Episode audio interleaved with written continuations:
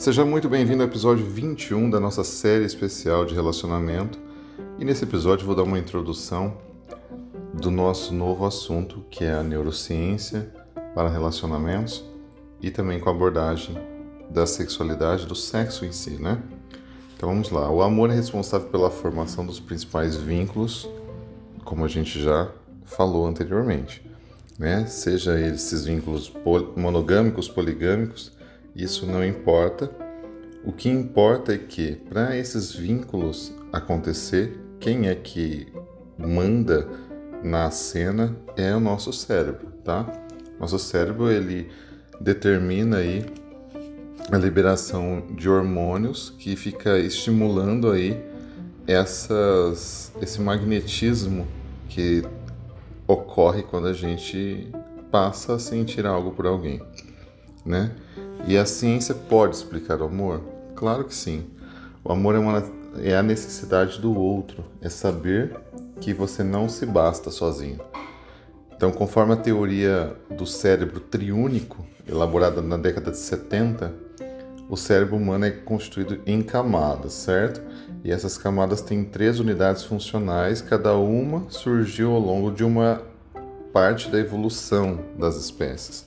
Né? A teoria da evolução de Darwin explica parte disso e a ciência comprova isso nos dias atuais.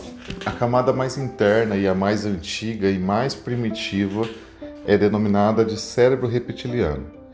Faz aí uma alusão à estrutura cerebral mais simples dos répteis, por isso que tem esse nome. Com o tronco cerebral e os gânglios de base, e isso forma o cérebro re reptiliano.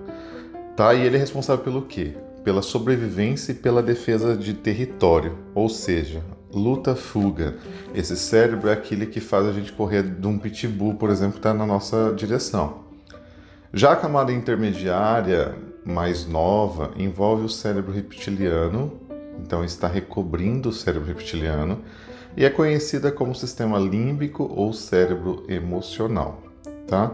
Ela tem relação com os processos de memória, olfato e emoções.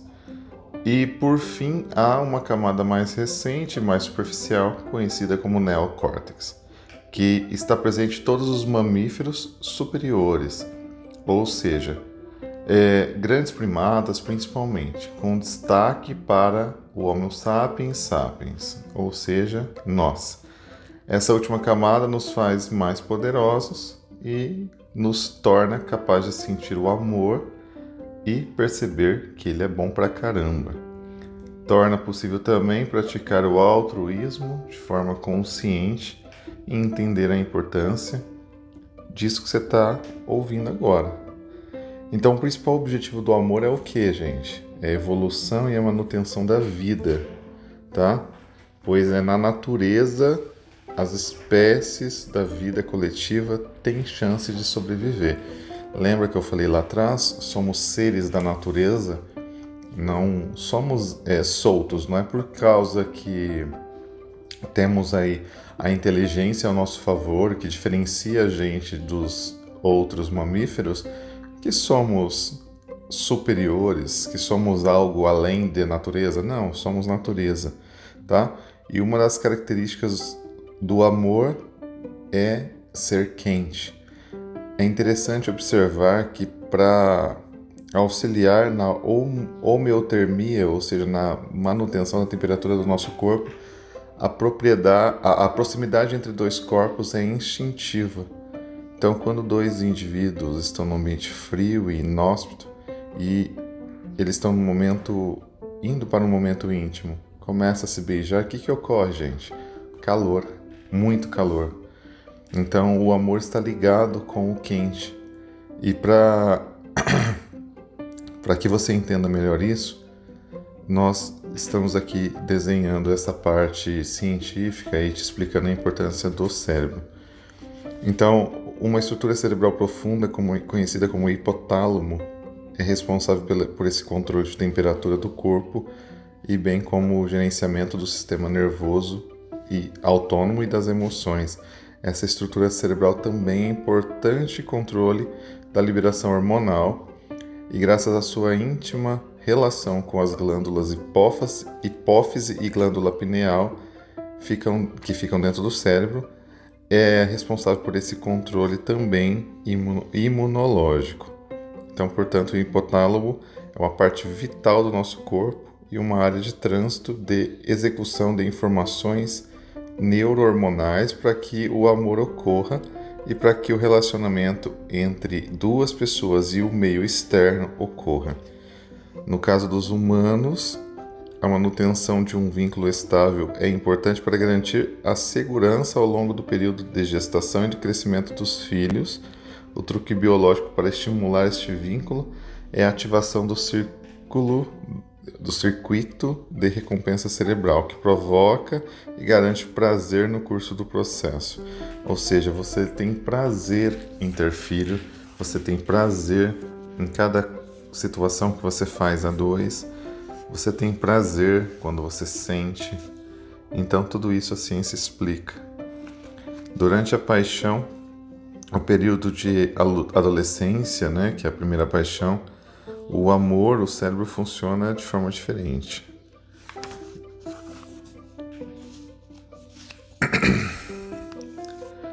Durante uma durante um exame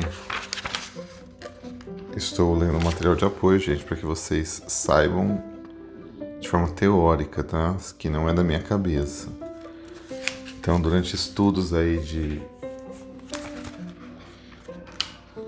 de uma ressonância magnética funcional mostraram que ativação de áreas do cérebro específica mostraram claramente esse sistema de recompensa de forma ativa.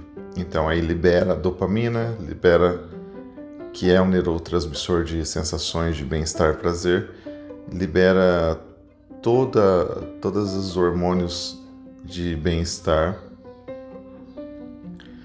e garantem aí esse prazer incrível. Outro neurotransmissor é a serotonina, que segue um caminho diferente, é responsável pelo humor.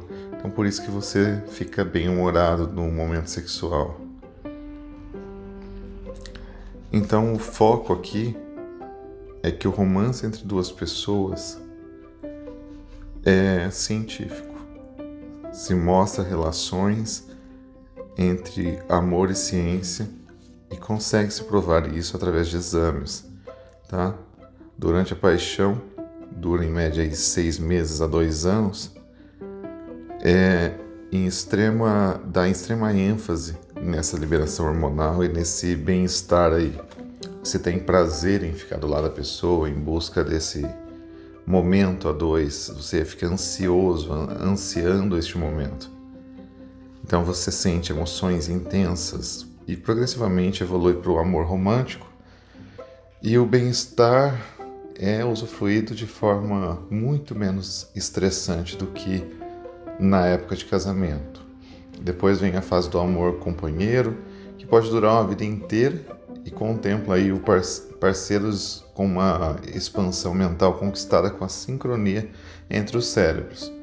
E essa simbiose pode ser fundamental para o suporte cognitivo emocional do casal. Essa vida a dois garante aí o aumento de pelo menos 2 a 3 anos da expectativa de vida do indivíduo.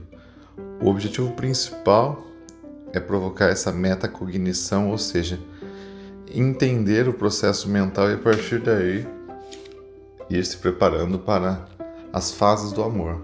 Essa metacognição é muito mais que autoconhecimento.